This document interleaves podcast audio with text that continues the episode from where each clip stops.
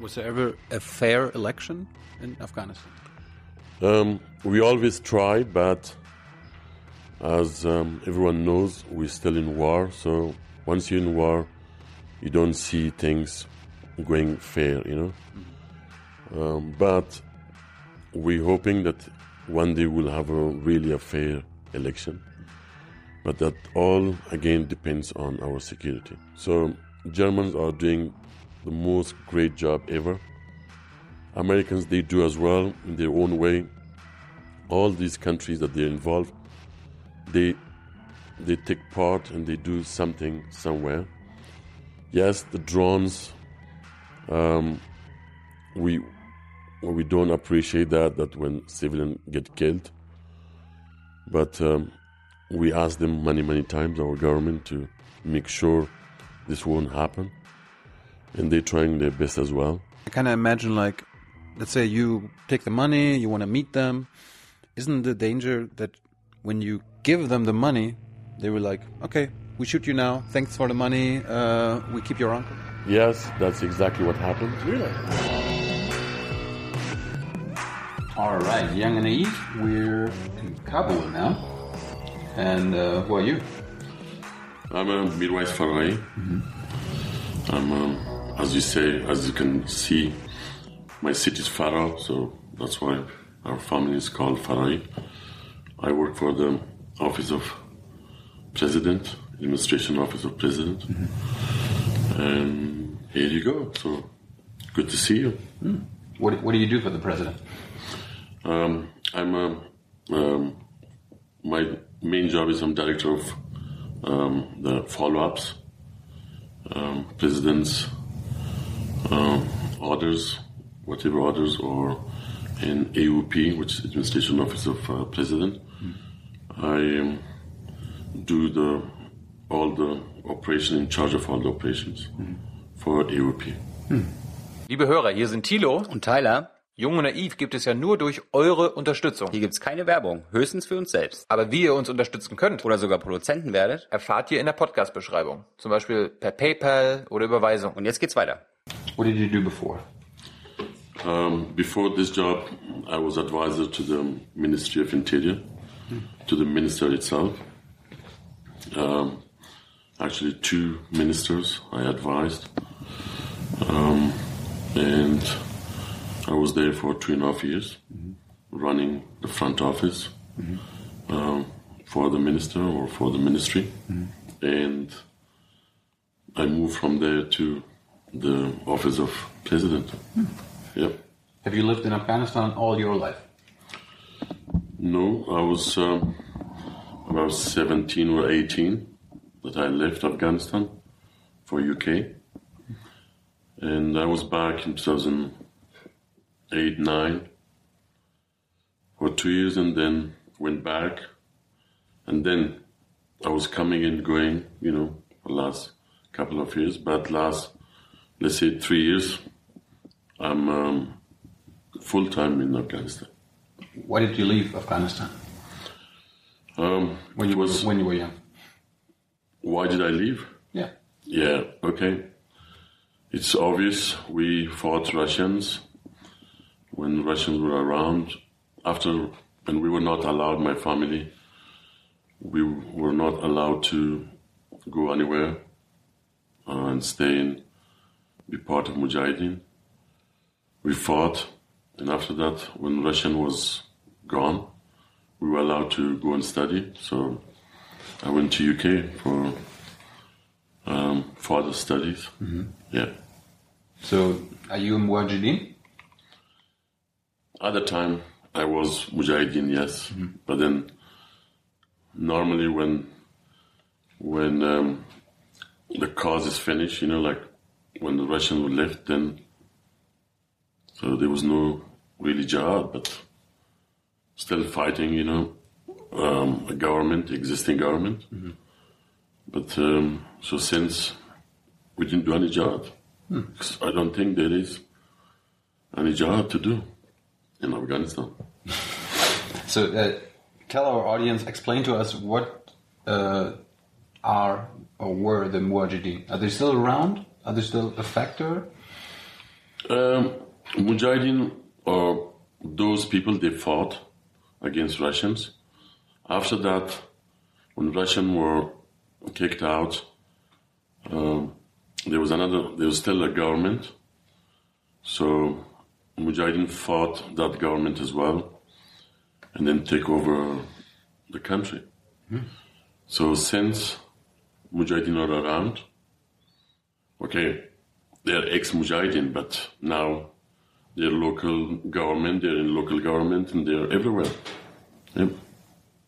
Do they, uh, do Mujahideen share an ideology, or were they like uh, just people uniting against the Soviets? Um, it was, you could say both. Um, in you know, in, in Islam, when um, some other countries or non-Muslim attacks, then it says it's a jihad, like a holy fight. So this was holy fight, and then again, same time, it was like to free your country. So both ways. Um, some people did it because of um, it was a holy war, and some did it because somebody occupied their country. I think it's normal everywhere. If anyone attacked your country, you will fight back. So, so the Soviets invaded in 1979. Right? Were you around there already? I was very young at the time. And did your dad wa- was like, "Hey, you got to fight with us," or could you shoot? It um, well, um, it started with our family when the Russian came. Eighteen member of my family was killed.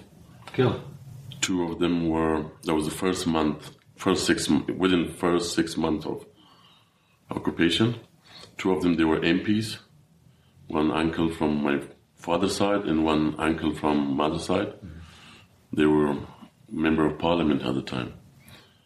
So once we were attacked like that, um, then we had to fight back. So we all family, everybody young, old, everybody start fighting against. Wasn't there like an Afghan army that could fight the Soviets? The Afghan army were with the with the Soviets. Ah, So that's why the local people that um, they were hurt and they were killed, their families, they went to the mountains and anywhere possible and start fighting. did you go to the mountains and start fighting? Um, I was, yes, I was. Um, I was in a, um, but my job was training. So You, tra- yes. you trained others. I trained others. Um, we were getting training, of course, but then training others as well. So everybody was doing their bit, and I did mine as well. So yeah, Did you lose a lot of friends and family? a lot since you know we're talking over 30, 35, or 33 member of family only. Wow. But then overall, I'm sure everybody knows that we lost millions within that war. Yeah. What you didn't die? Like, did you stay out of the actual fighting, or did you fight Soviets as well? Um, we we had this uh, training center on the border of Afghanistan and Pakistan, but uh, we had other groups, and they were operating in Farah, around Helmand, Kandahar, that area. But we had this uh, training center. We were based there, so but we were fighting with the airplane, with the uh, jet, because they knew we we stay in this border in these mountains. So we were fighting with them like that, but not like close personally myself. No, Did, did they have airplanes, or did you guys have airplanes? no, the Russians had. We didn't. Okay. Yeah, our um, fighting was guerrilla fighting, um, because otherwise you cannot fight with jet and tanks and the rest of it with big guns. So yeah.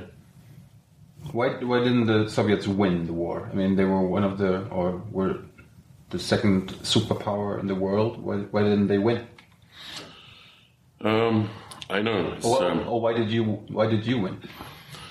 we, I, I don't know. Um first of all, everybody should see our history because uh, in our past history, we had so many superpower of their own time. They came to Afghanistan and then they lost. So this was not first time. I don't know why they made this mistake, but they faced the music. Could, could you be more, more specific?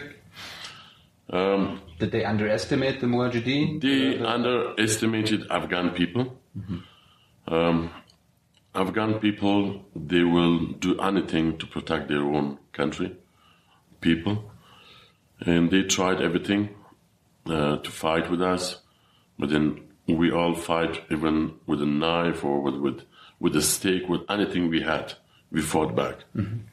They killed us. We didn't care. We kept fighting them.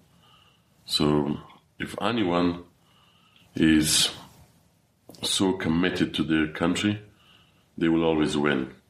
So they tried everything. They they had all big guns, name it, they, they had, but then they lost.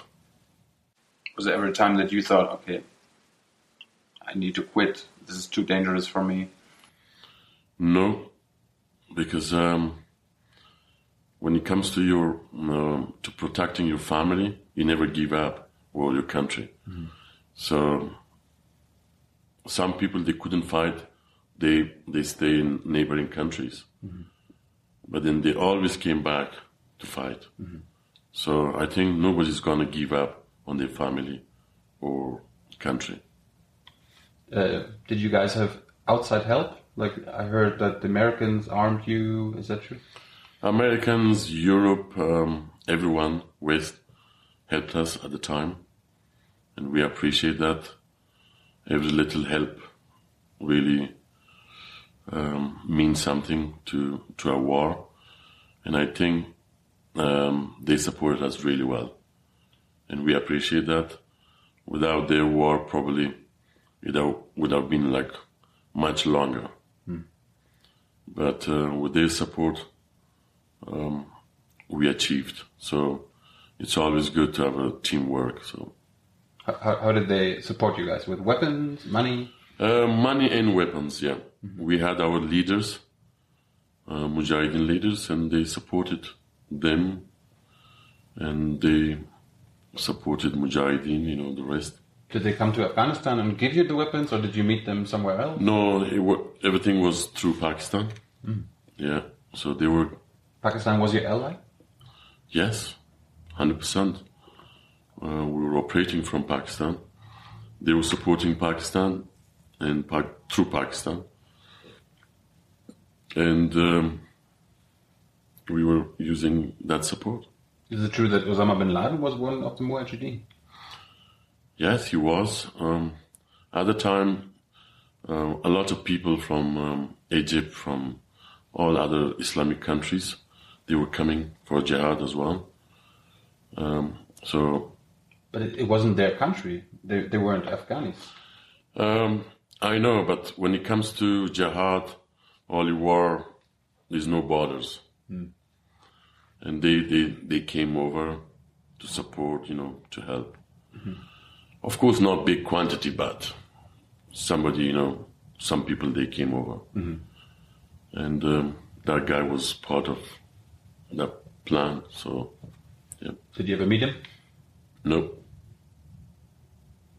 Too bad. I mean, he's, he's, he's very famous now. We- Did you? What, what, what do you think? Like after he got famous, like oh, I, re- I remember him from the Holy No, we, we knew he, he was around, um, but um, we were completely in a different part of um, Afghanistan, and he was in a different part. Okay. Yeah. So So the, the, the Soviets were in Afghanistan from 1979 till 1989, right? 89, yes. And then they left. They left, and um, But the, the, the Afghan government that they worked with was still around, right? he was that was still around, and they were supporting them. But then, after like five years or so, they they lost as well. So And the Mujahideen took over. Mujahideen took over, So they established a government. Like a democratic government or Um, regime? Well, it was um, difficult to to to name it that way. It was all these um, uh, different uh, leaders. They made a, um a unity government, uh, which lasts for a couple of years, and then after that, um, Taliban came over. Why did they come over? Well, they they were around. They were from that society.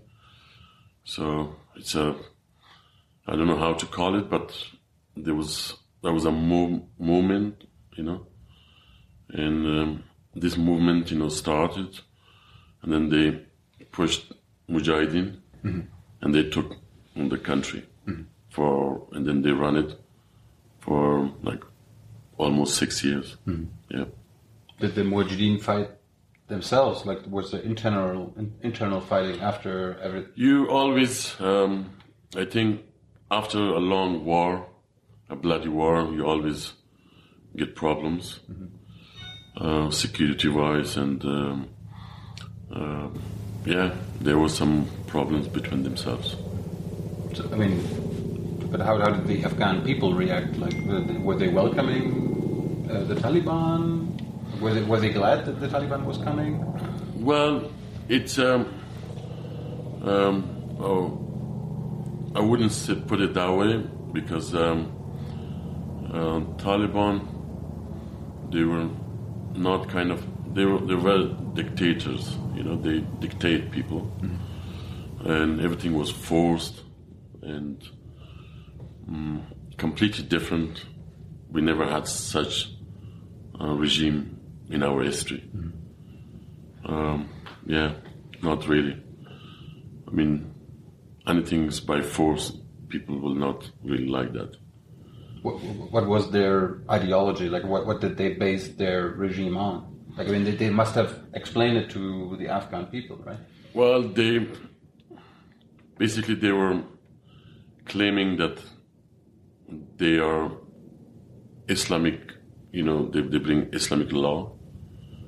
They imposed Islamic laws uh, in Afghanistan, and that's all they were doing. So they were not interested in anything else, just um, Islamic law, and that's it.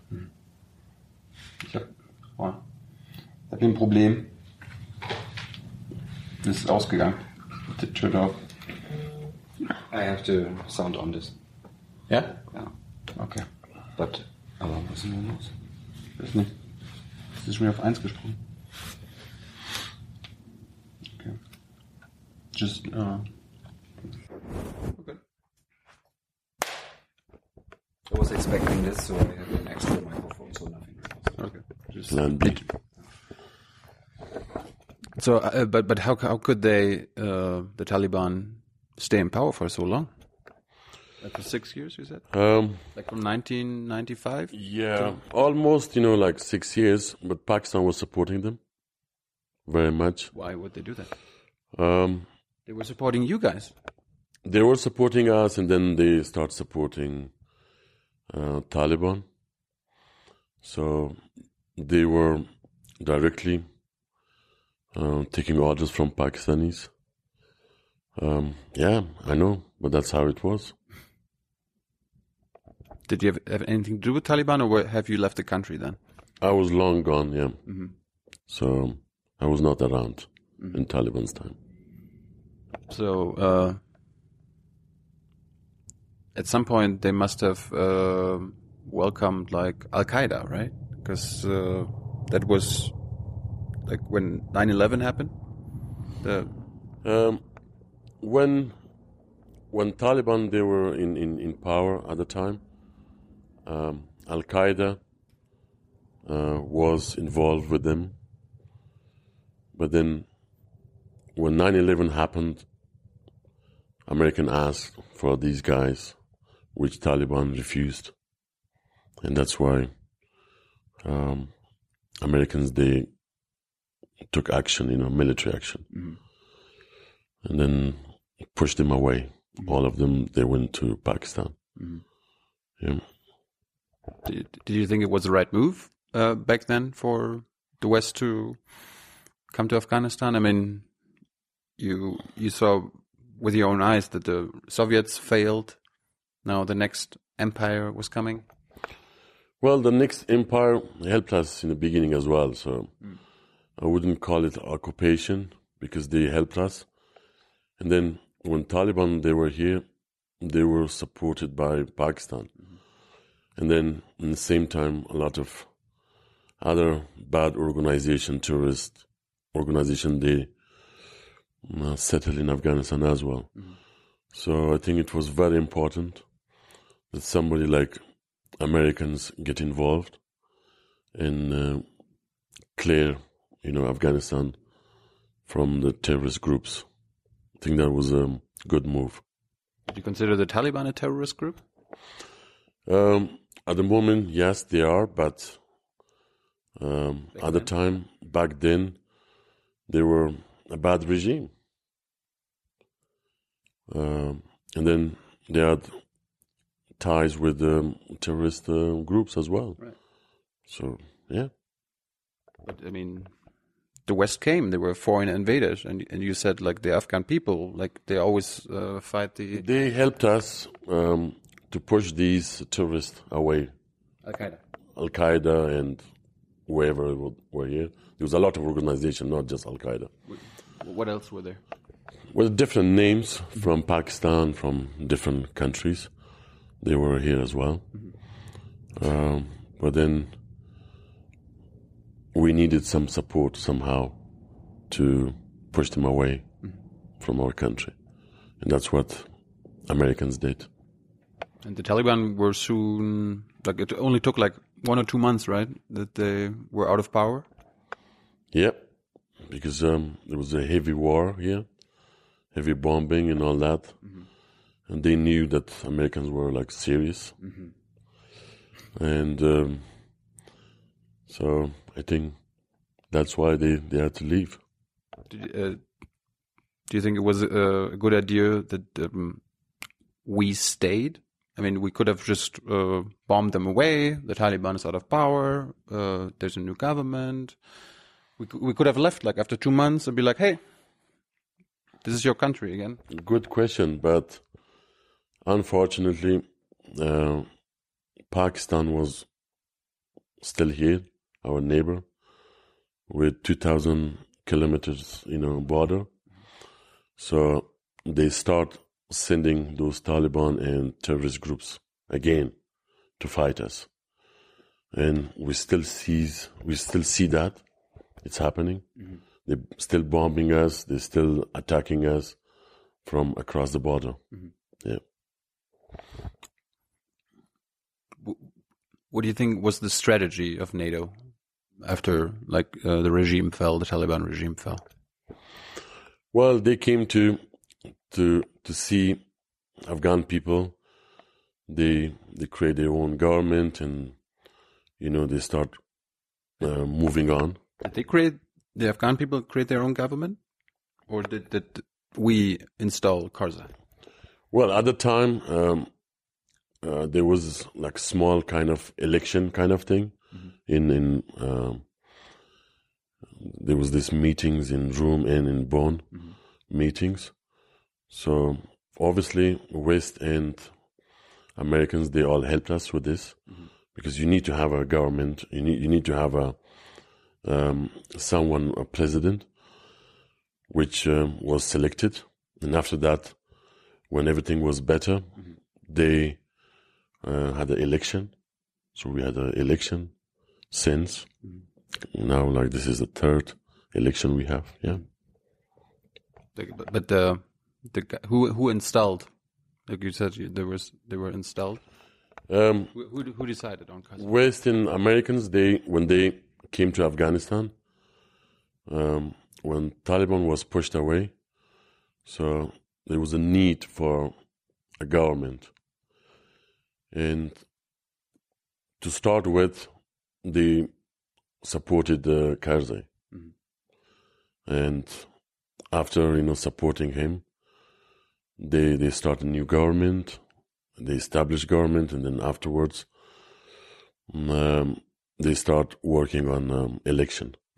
So I think that was important to do that at the time. I mean, it's it's, it's kind of weird that you like install like a new government with Karzai, and it's their job to um, like organize a new election, where they themselves run for election. So it, there is also always the danger that they manipulate the election the way that they win that election, right? Um, they did, that's for sure. But um, at the time, um, there was no other party or or anyone powerful um, to take part. So I guess they did it themselves for themselves, and um, that's why he was in power for so long. And then at the end as well, he didn't want to leave. So yes, that's what happens, you know, in countries with with war and bad security. You always have this situation. Was there ever a fair election in Afghanistan? Um, we always try, but as um, everyone knows, we're still in war. So once you're in war, you don't see things going fair, you know. Um, but we're hoping that one day we'll have a really a fair election. But that all again depends on our security. Right now, we are looking uh, forward to our election maybe in two years' time. But with the security we see now, it's very hard, you know, to project that we will have fair election. Because um, in a lot of provinces or cities, we still have war, which will be difficult to to have a fair election or have an election in some parts. Did, did Afghans know what kind of democracy the West was bringing to Afghanistan? Um, W- Were, were they happy with our ideas of democracy? everybody's happy with those ideas, but then are they practical or not? That's a different question. We know this democracy works in Europe, in America. It should really work here as well. Um, but we are not fit. Um, we we're still in war, and I don't think if you're in war you can practice such um, democracy. But obviously, everybody loves that and wants that.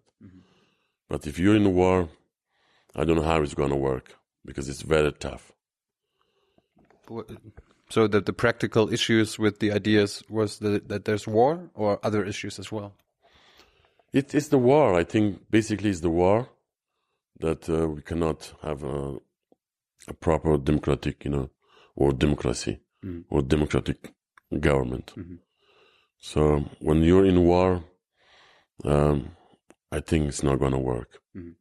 So we blame this whole thing on the war, insecurity, and our neighbors as well, because our neighbors they they still fight with us indirectly.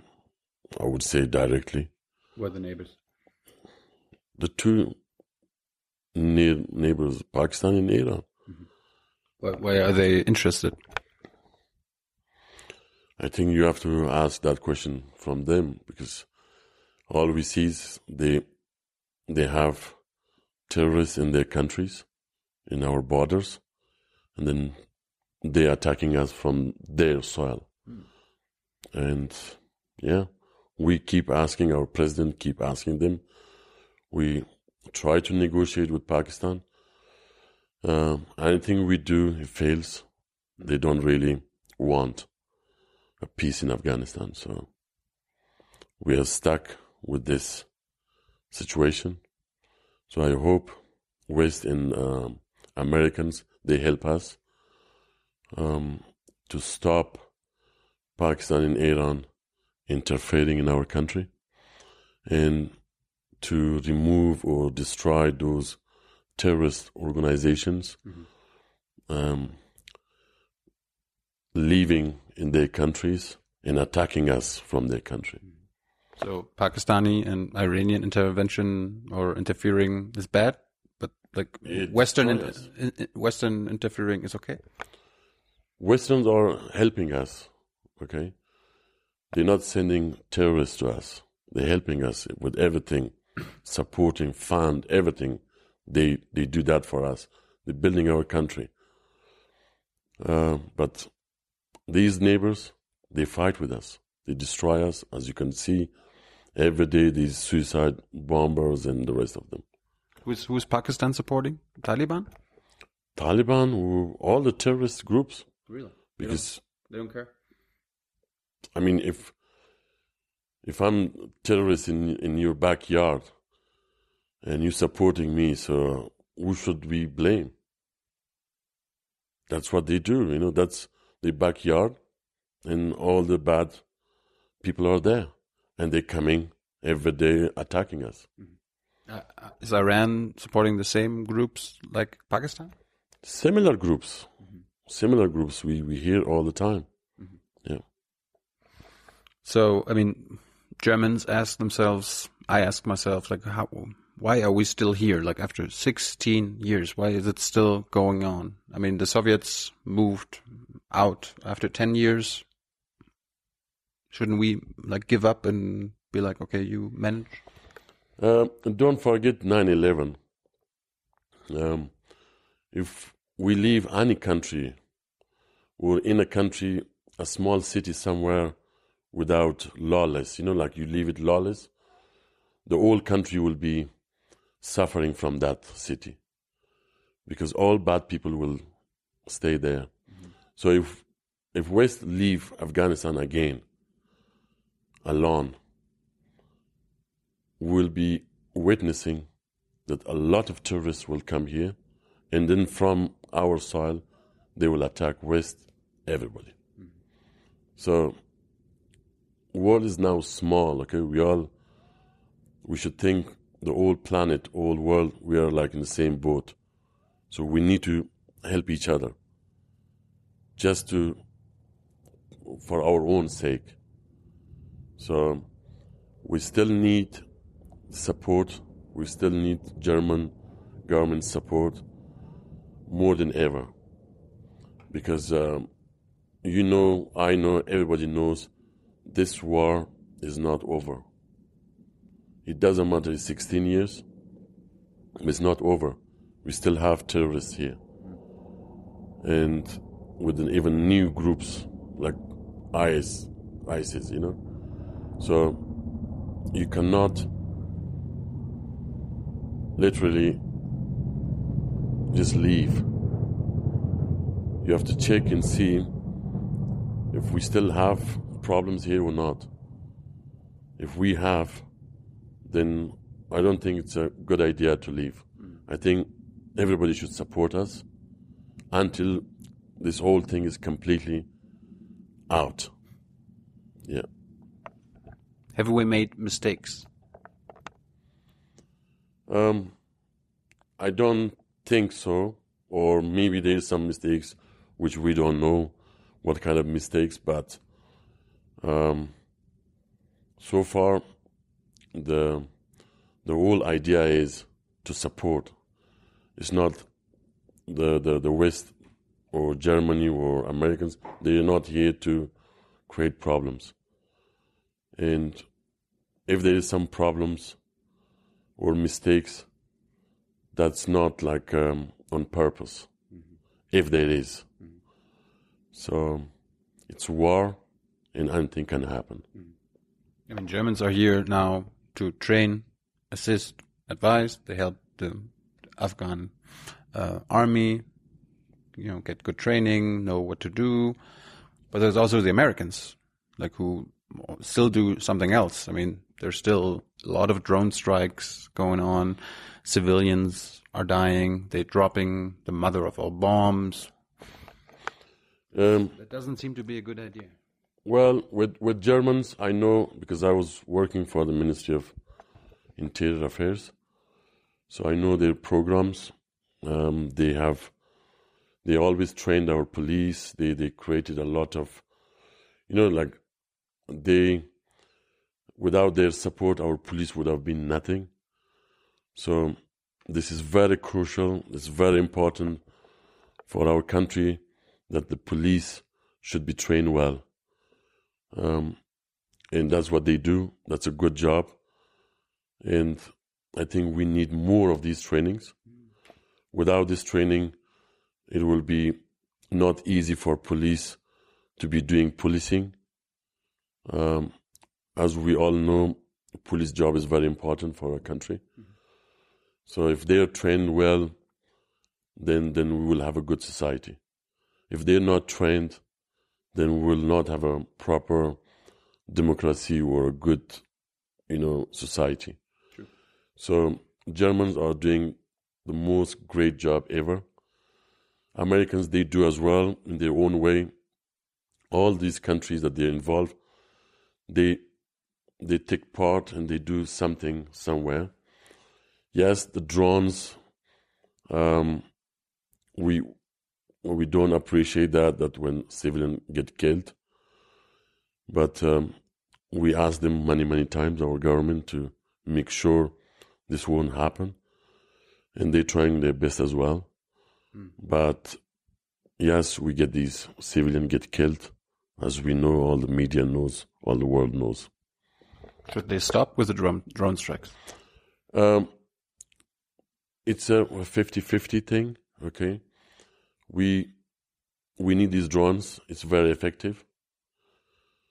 But then uh, on the side, we get civilians get killed as well, um, which we don't appreciate, and nobody. But um, we need every support, you know, especially air support is very, very important. As you know, uh, our country is all mountains, and uh, you cannot um, go to certain part of um, these mountains by walking. So you have to use air support, and that's very important for us. But then we have casualty as well with this. We understand that as well. I mean, I'm kind of thinking like every time you kill civilians, their families, I would be like, oh my god, I'm gonna fight these Americans, no, no, the Afghan government. Like that, that doesn't every get that civilian create new terrorist or op, uh, opposition to the government and the American. Why not? It happens. Uh, definitely happens. But um, it's um, these problems are not big. You know, it happens once in a while. Um, we're trying to like support those people, those families. Our government is supporting them. Um, we are trying our best not to um, let people, you know, go against these kind of things. But yes, nobody's, neither Americans are happy with this situation, neither civilian or the government. Wh- What do you think when you hear that the biggest bomb has been dropped, the, the, the mother of all bombs? What did you think?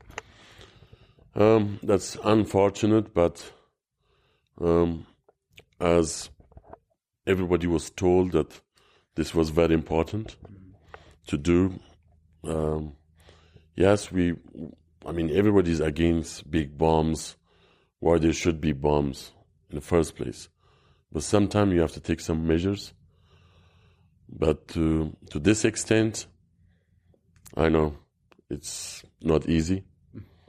Um, we cannot reject this or accept this. So it's one of those situations.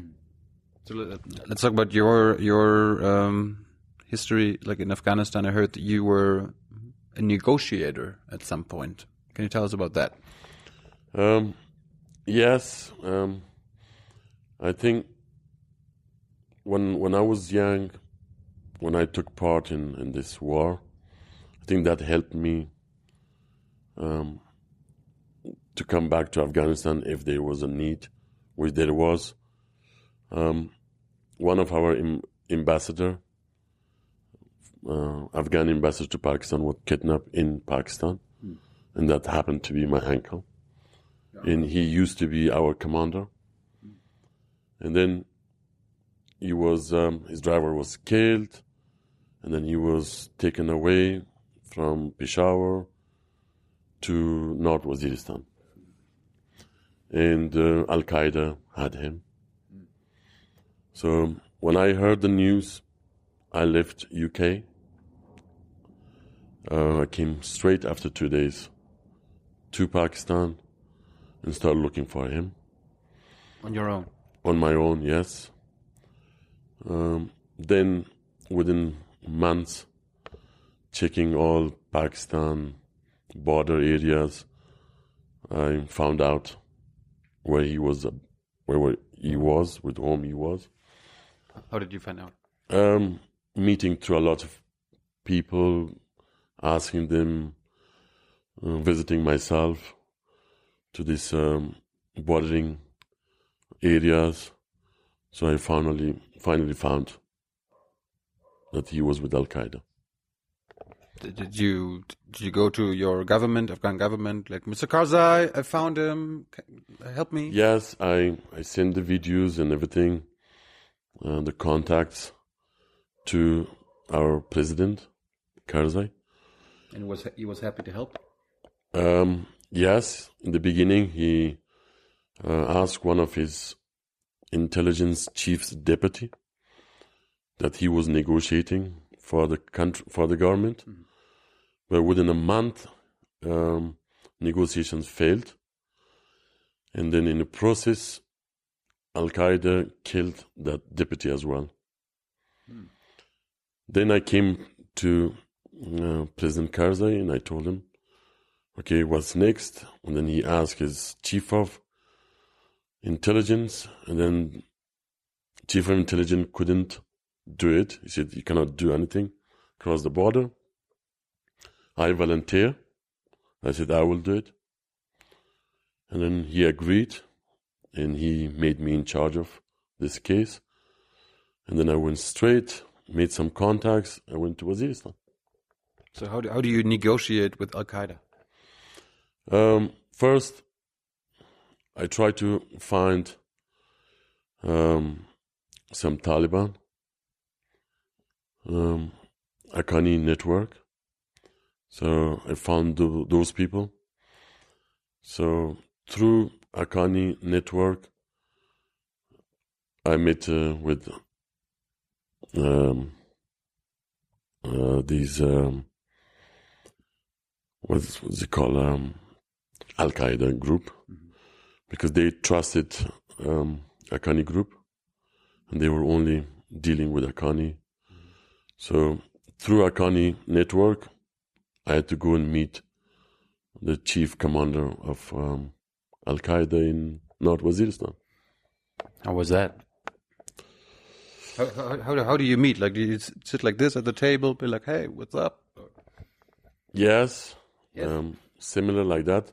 First, I met um, Sirajuddin Haqqani, um, and then through him, um, I had to like go like two or three times to Waziristan um, to arrange a meeting. So they arranged a meeting for me. So I sit with, with them, with the chief of Al Qaeda, commander, and his deputy. So I sit and they say to me, Well, I don't know why you're here. We will kill this guy because he works for um, Afghan government and in they're helping Americans. We're doing jihad and and why are you guys not doing jihad? And I said, look, jihad was finished. Why you don't do jihad in um, some Arabic countries? There's a lot of Americans there. And then we had a little fight. So in the first meeting, and then they left. And Then afterwards, I think they noticed that I'm not scared of them because I told them, I said, look, when you send suicide bombers to Afghanistan, are they coming back? And they didn't reply. I asked again, and they didn't reply. The third time, when I asked them, they get mad. They said, No, why you keep asking this kind of question? I said, I'm not going back as well. So I think this was the point where they learned that this guy is serious. And after an hour, the other guys they came, they told me, oh, they're happy, they want to negotiate with you. So the negotiation started. So what what, what did you have to offer?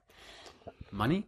Um, they first of all they asked for a lot of money and a lot of detainees in Bagram, everywhere. So all these bad ones, bad ass. Where, where, where, British and Americans tortured them. I'm not talking about those torture or not torture, but the one it was uh, Taliban that they were captured. They asked for them to release. So I I brought the list to the President Karzai, and then President Karzai spoke to the Americans. So I went up and down a couple of times. Um, they they wouldn't release any. So what happened? So finally, I have to raise some money and stuff like that, and then pay them and get them the guy out of there. Where did you get the money? Uh, some from uh, family members, myself, and some from government as well. Like how much? How much did you pay? Can you say? Um, How, how much did they want from for your uncle? twelve and a half million dollars. That was the beginning, but I wouldn't say the um, amount. I think it's better not. Did you go with a like a suitcase full of cash? How how do you how do you do the transaction? Some, um, some um, I took with myself, and some through Pakistan. You know this? Uh, they call it hawala system. It's a banking system kind of thing. It's local banking system where you take you leave money here and then they take it from there. So Pakistan, they they have good relations with those people. So hey, it was easy for them to. All you need to do is just transfer money to Pakistan, somebody there, then they will take it from there. I'm, I kind of imagine like, let's say you take the money, you want to meet them. Isn't the danger that when you give them the money, they were like, okay, we shoot you now. Thanks for the money. Uh, we keep your uncle. Yes, that's exactly what happened. Really? Um, when I transferred money and all that stuff, so they plan um, because the big part of the m- money was supposed to be transferred. So they they waited till they get complete everything, and then um, they kill him and me. That that was the plan. Al Qaeda commander planned that and it's common sense that we everybody can imagine that that's going to happen. So i had my plans as well. Um, something happened um, that commander was got killed by drones. And then i renegotiated with a deputy You mean the Al Qaeda commander that you negotiated with? yeah he was killed Finally, a good drone strike. Yeah. And then after that, I negotiated. And then I sent some people from Haqqani team, obviously paid. And then uh, they had to like take the ambassador, you know, to another location. Then there I had my own plans. So basically, they failed with their plans. So I win. And um, I had to like take him out of Waziristan. It's a long story. Uh, it wasn't easy. My life was online for like more than 100 times that I get killed. But I said, no, I will not let they kill me or the ambassador. So, uh, how, how long did it take? Like, what, um how many months or years until uh, your Almost uncle two was years. Two years. and they moved him to 17 locations. And they tortured him big time. Um, yeah, so it was not easy, not easy at all. Did your uncle know while he was imprisoned or uh, captured that you were negotiating with them? Um, he found out like after let's say seven months or something like that. He didn't know that he will make it, but um, in my few um, meetings with the Al Qaeda chief, um, once they let me go and see him. So I went and I saw him, and then I told him that everything is going to be good.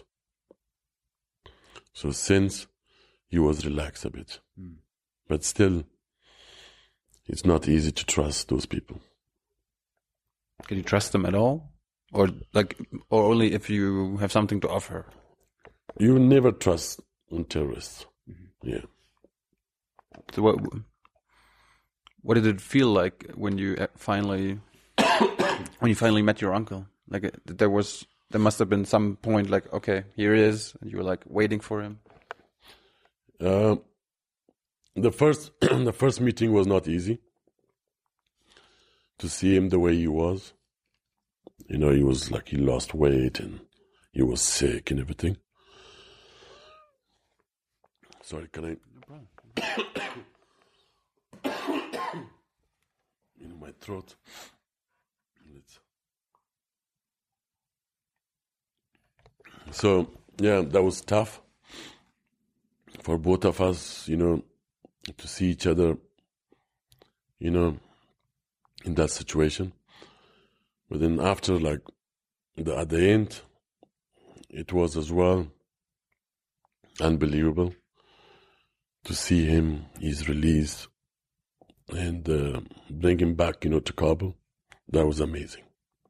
What did your family say? Like, you know, family and um, friends, they all were waiting, you know, all these these years. Everybody was following this story. So when he was back here, I mean, this was like a dream come true when they saw him alive. Um, so that was a, I think, a good job, you know, a dangerous job, but they all they were quite happy with what I achieved. are you the uh, most famous family member now? Are, are they? Are you? Do they hold you like, oh my god, Mi- Mirwais is the best? I I guess I mean everybody can can see this, and uh, yes, it was. I still am, and I'm still here in Afghanistan trying to help the country in every way possible. So because this country needs a lot of help, and I want other Afghan that they are in Europe or America to come and build their country. Because if Germany send his soldiers and working hard here, I think our local or our um, nationals that they are staying there, they should come and, and help Afghanistan. Do you think it's um, right that Germany forcefully uh, deports Afghans back to Germany, uh, back to Afghanistan? Or, or, or should the Afghans be, like freely decide to, okay, I'm gonna come back? Well, every country has rules, immigration rules, and nobody wants to uh, to have some people that they are not eligible, you know, to stay in that country. If they they're not suitable, you know, to stay, they shouldn't stay. They should be kicked out. I don't think that's a problem. Even your own people. even my own people. The reason is because I know we have problems here, but I think people should come by themselves and, and help this country because you cannot everybody cannot just leave this country and go. Once I left as well, but then there was that time. But I'm back, and there's a, a lot of people I know that they are back here and they're helping this country. But you were not forced to come to go back. You you went back on your own. Big difference.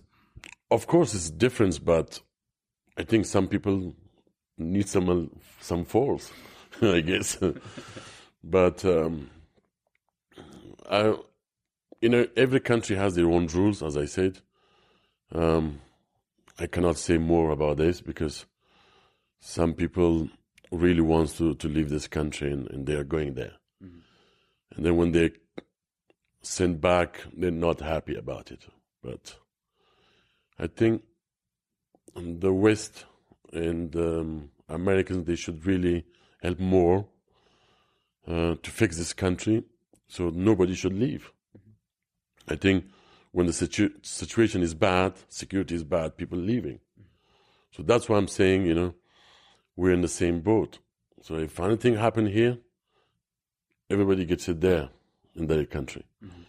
So yeah, I think we should support each other more in order to to uh, not have those situations like refugees and all that. I hope your voice allows one more small topic until we finish.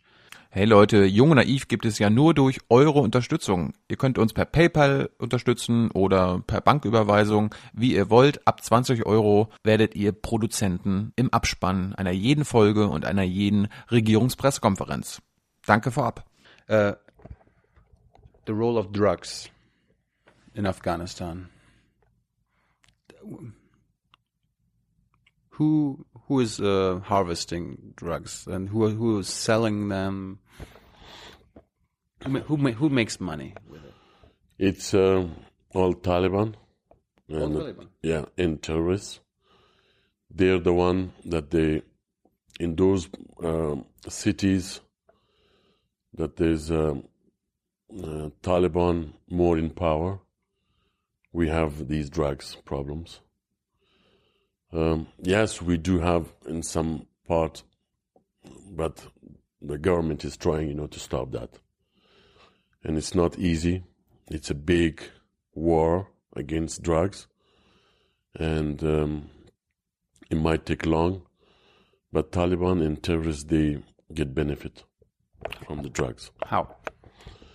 because, as you know, all our borders are open. None of our borders in control.